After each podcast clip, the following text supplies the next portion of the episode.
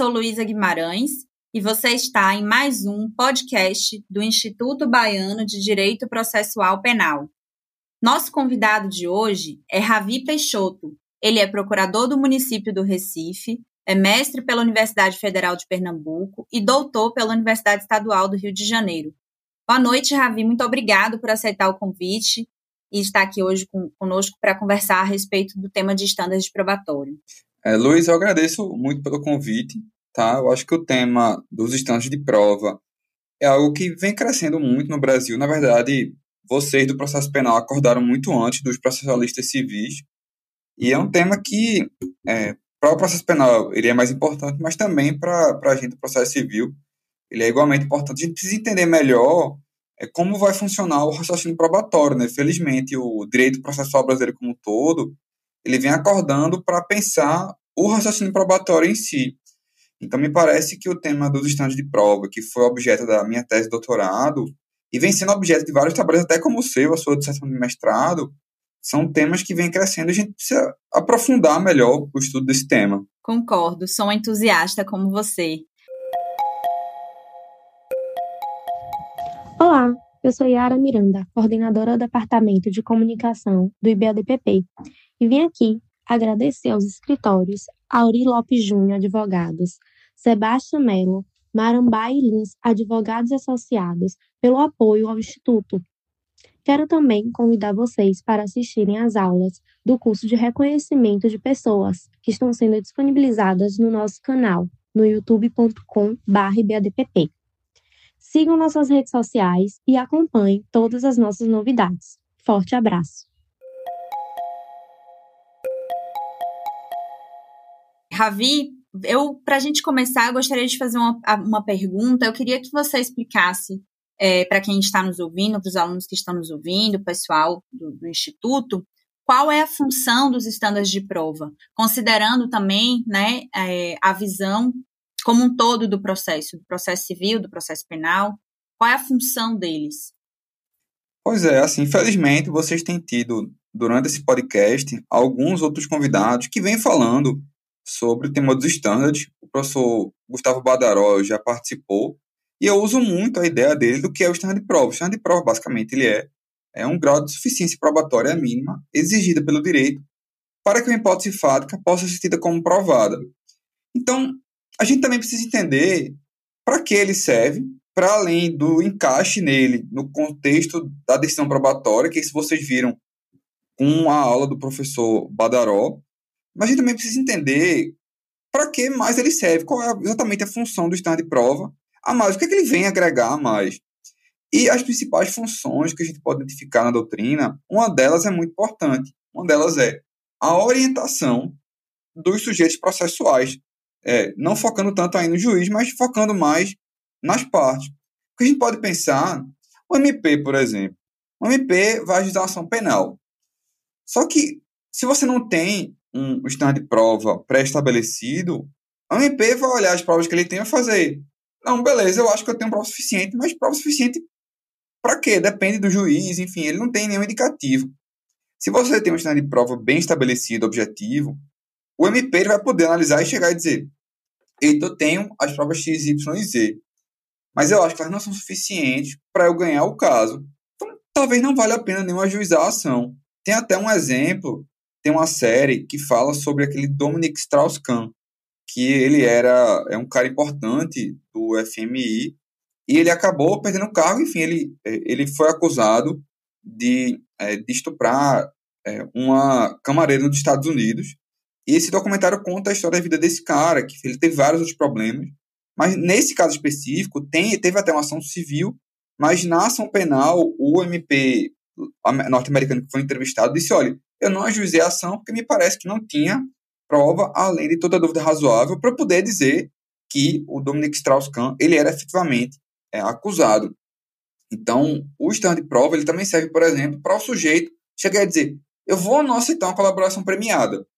Ora, se ele não tem a menor ideia de qual o stand de prova, ele vai ficar, sei lá, vou aceitar, não vou aceitar, ficar algo meio jogado.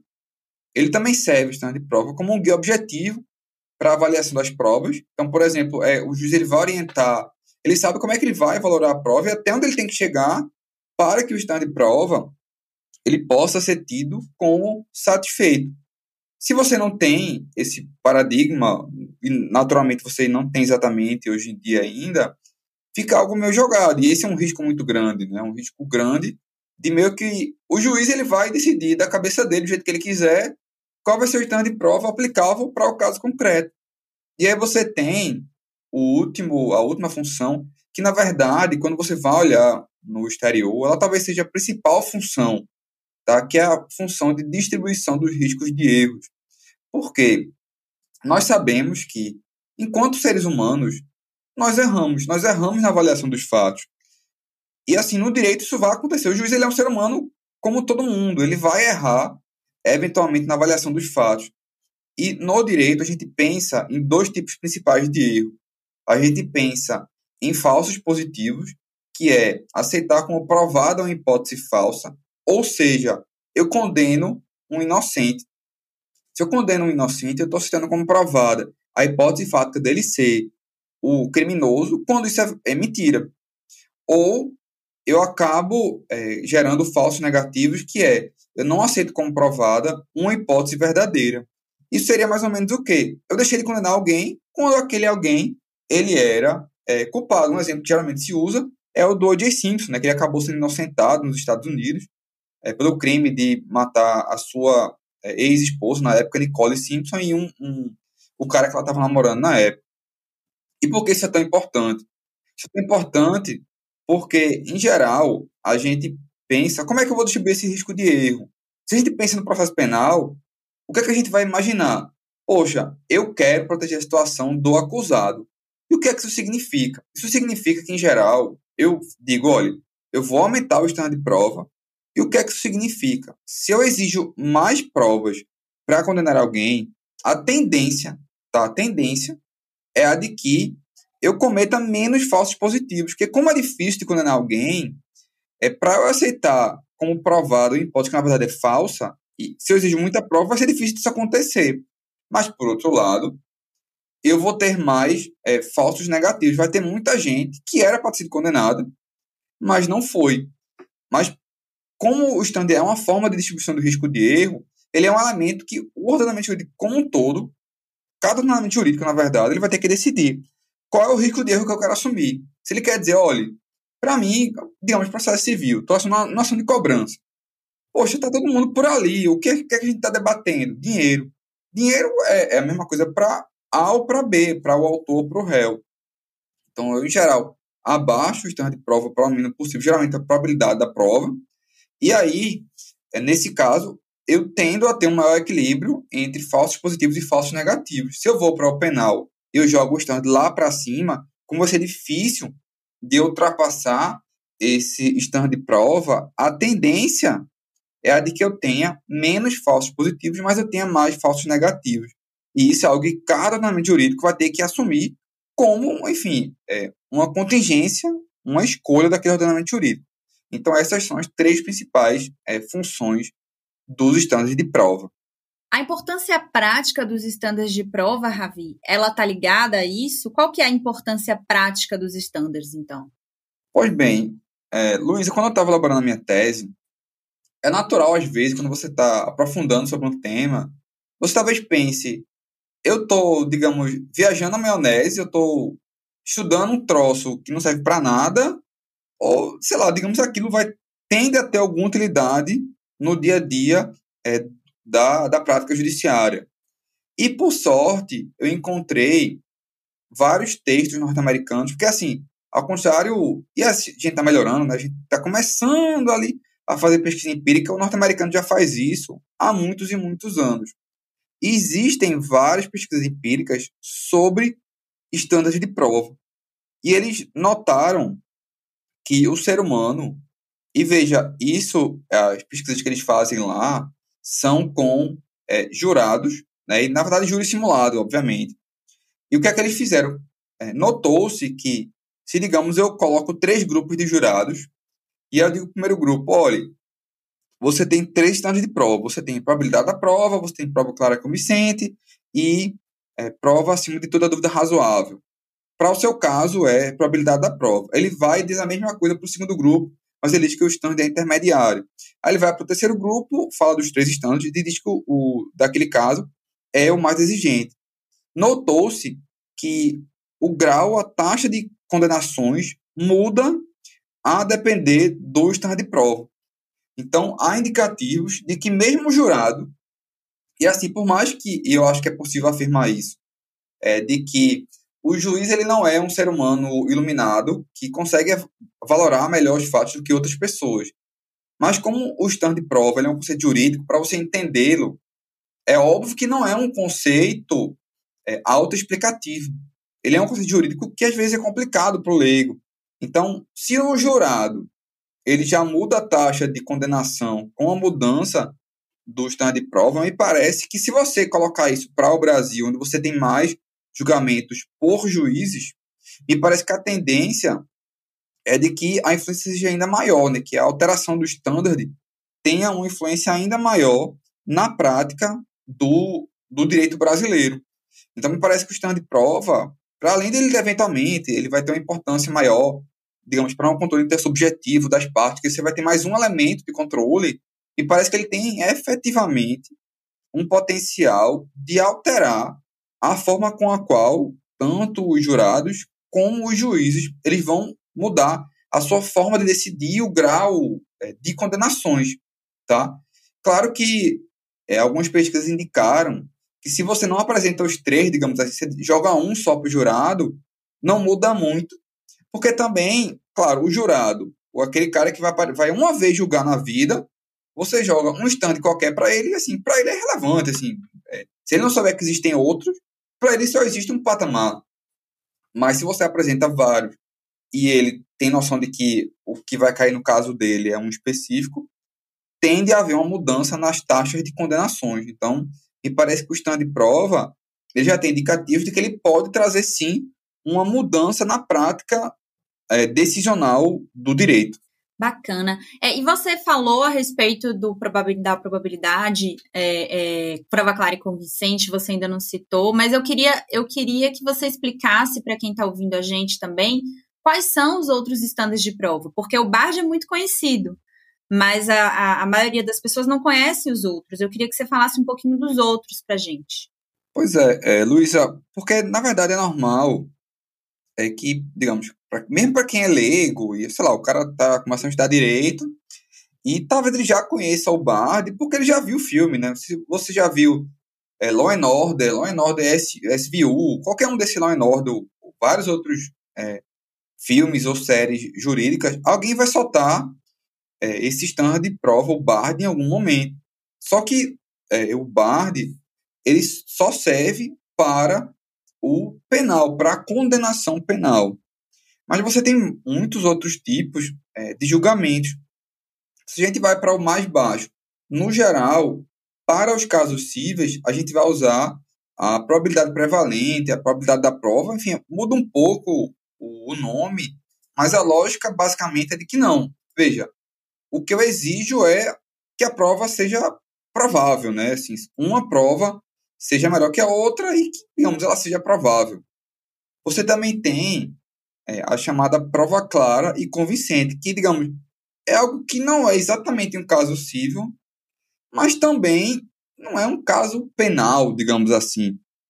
Então, e eu acho um exemplo que seria importante para o Brasil seria, por exemplo, a improbidade administrativa. Que a improbidade administrativa, assim, a gente não dá para dizer que é penal, porque o cara não pode ir preso, mas a gente não pode também dizer que isso é uma ação civil comum, não é uma ação de cobrança. Então, é algo que está ali no meio. Por exemplo, nos Estados Unidos, já usaram a prova clara e convincente para casos de é, extradição. Então, ou perda de nacionalidade. Porque imagine que esse argumento for usado lá. Imagine que fulano está lá há 30 anos nos Estados Unidos e, de repente, ocorreu, digamos, foi acusado de algo que gera perda de nacionalidade e extradição dele para o pai dele lá na Casa do Chapéu. Então, disseram lá na Suprema Corte, peraí, mas esse pobre desse sujeito aí tá 30 nos Estados Unidos, você vai quebrar todos os vínculos dele, ele nunca mais vai poder voltar para cá por probabilidade da prova, não, você tem que exigir mais algum elemento de prova. Então, nos Estados Unidos, você já tem os três estandes razoavelmente consolidados, tá? na Inglaterra, a gente, nos Estados Unidos, a gente tem um BARD, né? E o BARD, ele, digamos, está sendo. É, é, produto de exportação norte-americano, né? Assim, a Itália já comprou, né? Já importou. É, o Chile já importou, a Colômbia já importou. O Brasil, e você sabe até melhor do, melhor do que eu sobre isso também, tá meio que importando, assim, meio na doida, mas, mas tá importando. E a Inglaterra, eles fizeram algo meio estranho, né? Porque de alguns anos para cá, eles abandonaram o, o Bard e começaram a usar um outro stand que para mim é o, o pior dos mundos, que eles chamam de Sure, que seria algo como é, estar seguro, né? E os manuais, digamos, é, judiciários da Inglaterra, eles vêm dizendo que, olha, se alguém fizer referência ao Bard, você deve dizer que é o Sure. Só que a doutrina já identificou e assim me pareceria meio óbvio como assim quem ainda julga muito lá seria o jurado você joga esse sure para ele assim o jurado na mente dele provavelmente né? Ele se a gente vê é, esses filmes norte-americanos já, já vê o Bard imagine para ele o, o, cara que é inglês né? Para ele tá muito mais naturalizado então a doutrina já disse olha esse sure vai virar uma bagunça porque o jurado ele vai pensar que é o Bard e ele vai perguntar para o juiz o que é, e assim, aí o jurado às vezes fica sem entender o que é Bard e o Sure. Então você imagina, assim, o, o que isso deve estar tá causando no, nos julgamentos é, do direito inglês, né? Então, no fim das contas, é, por mais que o normal você pensar só no Bard, que o Bard, digamos, para o penal, e também acho que isso acontece para a gente, né, no Brasil, porque quem começou a estudar é, o, o stand de prova foram vocês aí do processo penal, a, a turma lá do, do processo civil meio que começou a acordar faz pouco tempo, e assim, a, a turma ainda está meio que descobrindo quais são os estándares, como é que a gente pode pensar neles. Mas existe também a prova clara e convincente e a probabilidade da prova, como assim, estándares mais conhecidos e, e que já são utilizados e razoavelmente consolidados no direito norte-americano. E como é que a gente pode pensar, Ravi, numa distribuição dos estándares de prova? Como é que a gente distribui os estándares de prova nas, nas distintas fases do processo? Pois é, porque assim, é, talvez seja fácil eu falar de estándares, mas a gente também tem um outro desafio que é muito grande e que me parece que é algo para o qual é, tem se voltado muita doutrina Sim, um, por exemplo, o professor de Ouro de Ferro Beltrán, o Badaró também vem se manifestado sobre isso. É, tem até um, um artigo recente que é do Caio Badaró, que é sobre é, estantes de prova, eu acho que é para decisões provisórias, processo penal. É, mas um, um, um, desafio que a gente tem, e não só para o penal, é, para o ordenamento jurídico como um todo, é o de que, até como eu falei antes, tá, os estantes têm várias funções. Uma delas é a distribuição dos riscos de erro. Então, no fim das contas, cada ordenamento jurídico, ele vai ter que pensar, refletir, dizer, amigo, digamos que eu tenho três estándares. Como é que eu vou sair distribuindo esse danado pelo ordenamento jurídico? Você tem que pensar sobre isso. E como é que eu penso sobre isso? Claro que você já tem na doutrina vários critérios para a gente sair distribuindo os estándares de prova. Me parece, eu prefiro usar três que seriam, digamos, eu tenho que ter uma, uma lógica prévia. Então, digamos, eu chego e digo: olha, eu vou usar é, três, três instâncias de prova. Digamos, eu vou usar a probabilidade da prova, vou usar é, alta probabilidade da prova e vou usar é, altíssima probabilidade da prova. Só que isso não resolve o problema, porque eu tenho que também pensar como é que eu encaixo cada um desses estándares em cada uma das decisões no ordenamento jurídico. E, assim, esse foi um, uma bronca grande na minha tese, é, quando eu escrevi minha tese de doutorado, porque eu tive que, digamos, me virar e avivar e estudar processo penal, né? Eu sofri um bocado, até aproveito e agradeço de novo a, a Luísa, porque ela foi uma das pessoas que é, sofreu, né? Eu tive que aprender processo penal enquanto o carro estava andando, né? Eu aperreava a Luísa é, muitas vezes fora o meu orientador, o professor é, Antônio do Passo Cabral. Mas como é que eu penso em distribuir estantes de prova. Eu penso primeiro, eu vou analisar é, as normas jurídicas aplicáveis que indiquem uma maior ou menor proteção a um dos polos do processo. Então, se você olha para o processo penal, o primeiro elemento que você vai ver é, olha, você tem a presunção de inocência, você tem algo que não tem numa ação de cobrança, que não tem outros tipos de ações, que vai meio que te dizer, olha, é, para esse acusado, tem alguma coisa que vai me indicar que eu tenho que proteger esse ser humano. Ou, por exemplo, eu vou para uma internação compulsória e eu olho para o Estatuto da Pessoa com Deficiência, você vai ver que esse Estatuto da Pessoa com Deficiência ele vai querer dizer, olha, eu não quero que esse indivíduo, que, enfim, tem algum problema, seja tirado da sociedade. Eu quero evitar isso ao máximo. Então, para fazer internação compulsória, que pelo nome já diz, olha, você vai pegar o sujeito, ele não cair, mas você vai jogar ele num hospital psiquiátrico, tem algo assim, você vai ter que ultrapassar uma barreira. Você já tem normas jurídicas que indicam que aquela pessoa merece uma maior proteção, uma proteção especial do ordenamento jurídico. Eu também acho interessante a gente analisar as consequências jurídicas de cada decisão. Então, se eu olho, por exemplo, uma ação de cobrança, o que é que vai ter na ação de cobrança? Alguém vai pagar um dinheiro ou deixar de pagar um dinheiro. Se eu olho para uma ação penal, poxa, se aquele sujeito ele ficou erroneamente, digamos, aquele sujeito é, ele vai ser preso, que traz muitas consequências, ele vai ter eventual problema de reincidência, ele vai ter eventuais problemas na sociedade em si, né? Se é um cara que foi, já foi condenado, vai ter muita dificuldade, às vezes, de se reinserir é, na sociedade. Se eu olho para a improbidade, poxa, não é penal, tá? Mas você vai ter consequências gravosas, como você vai caçar é, alguém que foi eleito, ou alguém que tem um cargo público, ou vai, não vai poder mais contratar o poder público por X anos. Você tem consequências bem gravosas é, na improbidade. E eu acho também um outro elemento importante, mas isso no contexto de eu diferenciar estándares dentro de um mesmo procedimento. Por exemplo, é, no processo penal, é, você olha é, para a aptidão da decisão para a estabilização. Então, o que é que eu faço? Né? Eu meio que olho meio que de trás para frente, porque eu olho qual é a decisão que vai ter o maior standard dentro daquele procedimento. Poxa, é a sentença que vai ter cognição, cognições orientes e ela vai ter aptidão para a formação é, da coisa julgada. Assim, o processo civil é mais fácil, né? da coisa julgada material e mesmo no processo penal vai ter uma maior, maior estabilidade, tá? Então, é uma decisão que ela vai ser, digamos, o, o, o ponto final, né? O standard mais, mais, mais alto vai ser o daquela decisão. E eu posso trabalhar com as, com as outras decisões com standards menores, né? Eu posso olhar, ah, poxa, é, vai receber ação penal, pô, é um standard. Ele vai é, determinar uma medida cautelar, uma prisão é, temporária, ou algum tipo de prisão no meio do processo. Eu já posso trabalhar com outro é, standard. Então, eu vou diferenciando. Eu, eu tenho também que diferenciar standards no decorrer de um mesmo procedimento.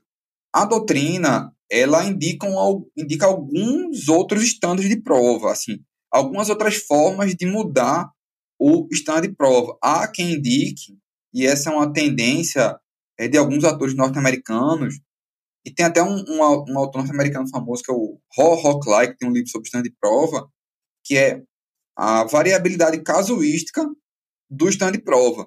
Então, ah, a cada caso eu vou mudar o stand de prova, mas essa me parece uma péssima ideia. Mas por que uma péssima ideia? Porque um dos elementos pelos quais eu quero ter o stand de prova é dar mais segurança ao ordenamento jurídico.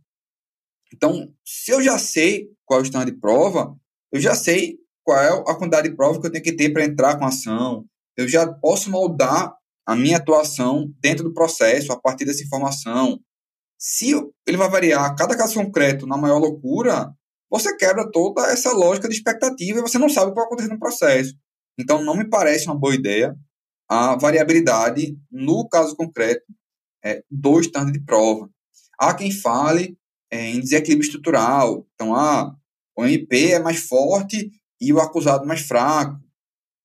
É, mas isso aí também pode trazer problemas, porque, digamos, isso sempre acontece se você pensar é, em um MP e um acusado famoso, muito rico, com uma super banca de advogados. Será que isso necessariamente você tem um desequilíbrio estrutural é, nesse caso?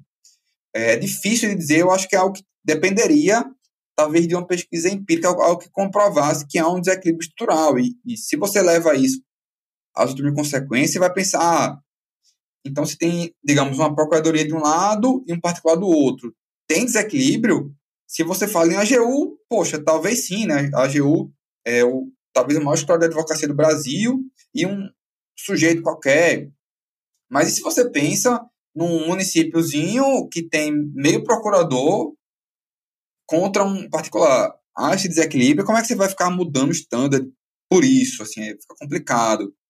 É, há quem fale em dificuldades probatórias. Por exemplo, o Jordi, ele já falou, é, ah, digamos que esses crimes de colarinho branco e, digamos, um, esses crimes de violência é, sexual, geralmente eles são feitos à escondida, então eu vou rebaixar o standard de prova. Mas também eu acho difícil você dizer isso, porque muitas vezes você diz isso no achismo. É, tem um, eu já li um livro, que era um desse, de True Crime, e aí o promotor que escreveu o caso, ele dizia, numa nota de rodapé, perdida. Olha, para mim, o crime mais difícil de provar é assassinato, porque você some com o corpo, acabou a conversa. Como é que você vai provar o assassinato nesse caso? Então, fica esse meio que disse-me disse. Então, me parece que para você usar a dificuldade probatória para rebaixar um estado de prova, me parece que você teria que ter, de alguma forma, alguma pesquisa empírica que mostrasse que é difícil de provar aquele fato. Então, me parece que o principal para você impedir é, para você alterar o estado de prova seriam aqueles três elementos que eu falei antes, né, que seria a análise das normas jurídicas aplicáveis ao caso, né, que indiquem a proteção a um dos polos do processo, as consequências jurídicas de cada decisão e a aptidão da decisão para a é, estabilização. Bacana, Ravi. Como uma última questão, eu queria, então, você, você citou que o, o tema de estándares de probatório é recente no Brasil, né? Uma discussão que ainda está é, iniciando, você é uma das pessoas que iniciaram essa discussão também, que levantou essa bola dentro da, da, da academia. E eu queria que você falasse para a gente um pouco, Ravi, como é que é que a gente pode avançar? Como é que a gente pode pensar em estándares de prova para o Brasil? No Brasil e para o Brasil? Pois é, eu acho, é, Luiz, que você levantou uma questão muito importante quando a gente tem que pensar em estándares de prova para o Brasil. Tá? Não me parece que a melhor solução sempre seja ah, algo é legal lá fora, vou importar e jogar aqui no Brasil de qualquer jeito. É, por exemplo, precedente, que é algo que a gente vem importando de fora, não tem que ser o precedente é, lá de fora, né? Você vai ver doutor dizendo, ah, mas o precedente aqui não é o precedente genuíno. Assim, é, é totalmente irrelevante para mim se o precedente daqui é o genuíno ou não, porque eu não quero o, o genuíno, eu quero o precedente que seja o brasileiro, né, que funcione no Brasil, tá? Então, assim também tem que ser no stand de prova. É, me parece, eu concordo muito com, com o Vadaró, a gente tem que, por exemplo, vamos abandonar o BARD, que o, o BARD não é interessante.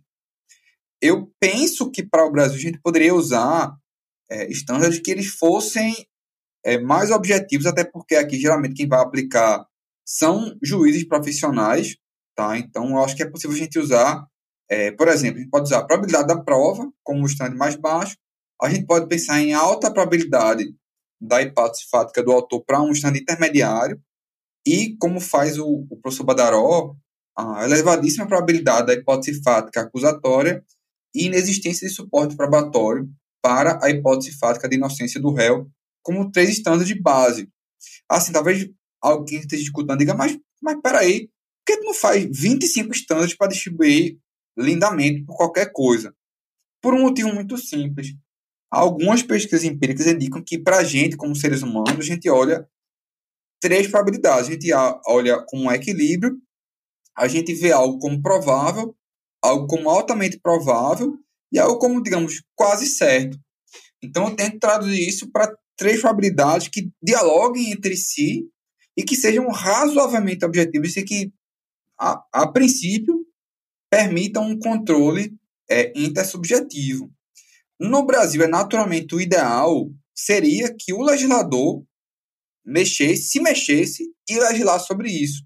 Mas ele não me parece ter nenhum interesse em fazê-lo. Não há é, ainda é, de prova expressamente previstos na legislação. Você pode ter normas que indiquem um maior ou menor standard, mas você não tem é, estandes de prova específicos no direito brasileiro. E qual é o problema? Você joga para a jurisprudência, né? Então, eu concordo com o Jordi de novo, se o legislador não faz, vai sobrar para a jurisprudência, assim, a doutrina vai ajudar, porque digamos, a doutrina vai dar é, elementos teóricos para a jurisprudência refletir. Então, é, já tem julgados que usam base, você já analisou vários julgados sobre isso. É, o STF já usou BARD, é, o TSE já usou BARD, mas assim, é sempre algo meio jogado, né? O BARD logo aquilo, o BARD logo aquilo outro. A gente tem que pensar melhor nos standards, e assim, me parece que o caminho do Brasil talvez vá ser o da Itália, né? Que a Itália começou por meio da jurisprudência a refletir sobre é, de prova e depois é que chegou na legislação. Claro que tem muito mais coisa para a gente conversar, mas assim, como é, a gente tem limite de tempo, acho que seria mais essa ideia, né, de que a gente tem que repensar os nomes, o, o, os, o, o, digamos, o slogan dos estandes com mais objetivos e o sonho da gente seria legislar, mas como não tem a, a tendência, me parece que vai sobrar para STJ e STF irem definindo os estandes de prova de forma que a gente tenha maior é, objetividade sobre o tema é, no Brasil. Ravi, eu, eu queria agradecer muito a sua participação, você ter aceitado o convite mais uma vez. É, eu acho que é muito importante o diálogo, estabelecer esse diálogo entre a, a, os pesquisadores de processo penal e os pesquisadores de processo civil. Acho que a gente aprende muito quando a gente conversa um com o outro. É, você é uma pessoa muito generosa e acho que foi muito interessante a sua participação hoje aqui. A gente aprendeu muito com você tenho certeza que o pessoal vai gostar bastante desse podcast. Antes da gente encerrar, eu queria te pedir é, para você fazer uma indicação de livro para quem está nos ouvindo. Não precisa ser necessariamente um livro de direito, mas algo que você acha que é bacana, que talvez tenha relação com o tema. Pronto, é, Luiz, eu vou indicar um livro, digamos, não jurídico, e pelo menos um ou dois é, mais jurídicos, tá? É, tem um livro muito legal é, que é do Jeffrey Tobin, que é um escritor norte-americano, e inclusive esse livro já foi traduzido para o português, que é American Crime Story, O Povo contra O.J. Simpson, que é o livro que deu origem até à série. É um livro muito legal. O Jeffrey Tobin, ele tem vários outros livros que é meio é, jornalístico, meio jurídico, ele escreve muito bem, e ele fala muito sobre, enfim, a evolução do caso, as investigações, até melhor do que a série, como, como geralmente é, acontece. Em relação a livros jurídicos, é, eu não vou repetir as indicações que já foram dadas, por exemplo, pelo professor Badaró, mas tem alguns outros livros que também são legais e que eles falam um pouco sobre, é, sobre estantes de prova. Tem um livro do James Whitman, que é The Origins of Reasonable Doubt, é Theological Roots of the Crim Criminal Trial, que é da Yale University Press, que é 2008. E esse livro, ele reconta a origem do Bard, então, assim, acho que não, não tem problema dar um spoiler, né? Você provavelmente está escutando, você pensa, ah, não, mas o Bard, ele foi feito para proteger o acusado. Mais ou menos, né? A origem dela não é, não foi, não tem nada a ver com proteger o acusado. É exatamente o contrário. Eu não vou dizer exatamente como ele chegou nessa conclusão, mas é um livro sensacional. É uma, uma reformulação histórica de algo que a gente imaginava e que ele quebra vários paradigmas. Tem também é, um outro livro muito legal do da mágica, do Mijan da mágica, que é Evaluation of Evidence, Pre-Modern and Modern Approach, da Cambridge University Press, que ele é, reconta como era a valoração da prova na Idade Média e ele joga um pouco para como acontece hoje em dia. Ele reconta, ah, a gente tem essa ideia de que a prova taxada era totalmente taxada mesmo, só que não, né? Ele é, reconta toda essa história e é um, um livro de é, pesquisa histórica muito interessante da que ele sempre produz textos históricos do processo muito interessantes. Então, acho que eu focaria nessas duas indicações, porque livros mais gerais o professor Badaró é, já indicou. Tá? Então, agradeço muito o convite, Luísa, foi muito legal conversar contigo, tá? E esse podcast é muito interessante, né? Comecei a acompanhar a partir é, do professor Badaró e é muito legal estar aqui invadindo o espaço dos processalistas penais. A gente que agradece de novo, Ravi. É, é isso aí, pessoal. Continuem com a gente aqui no IBADPP. para ouvir mais a respeito de estande probatório e outros temas de processo penal. Um abraço.